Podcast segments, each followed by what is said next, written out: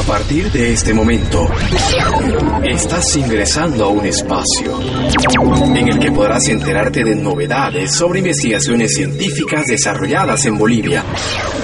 Bolivia y sus átomos. Bolivia y sus átomos. En La Paz se desperdician los recursos orgánicos e inorgánicos de la basura. Es paradójico.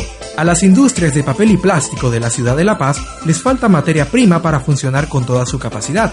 Mientras tanto, sobra papel y plástico en la basura que bien podría reciclarse y ser reutilizado en esas mismas industrias. Así lo señala la investigación Valoremos nuestra basura, gestión integral de residuos sólidos, que fue desarrollada en el 2007 por el Instituto de Investigaciones Industriales de la Universidad Mayor de San Andrés.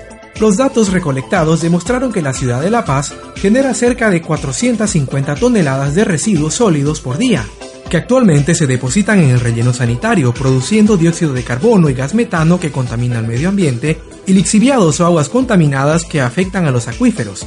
Entre estos residuos hay materia orgánica, papel o cartón, plásticos, vidrio, metal, latas de aluminio y otros materiales. La investigación señala que no solo es posible aprovechar el papel y el plástico, sino también el vidrio, el aluminio y la materia orgánica. Esta última, sometida a un proceso de descomposición o compostaje, podría producir abono orgánico en gran cantidad para mejorar los suelos del altiplano.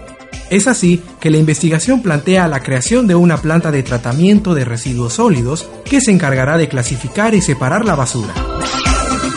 Les habló José Alex Eberiche en una producción de la carrera de Comunicación Social de la Universidad Evangélica Boliviana en base a datos del Servicio Especializado en Ciencia y Tecnología del PIE.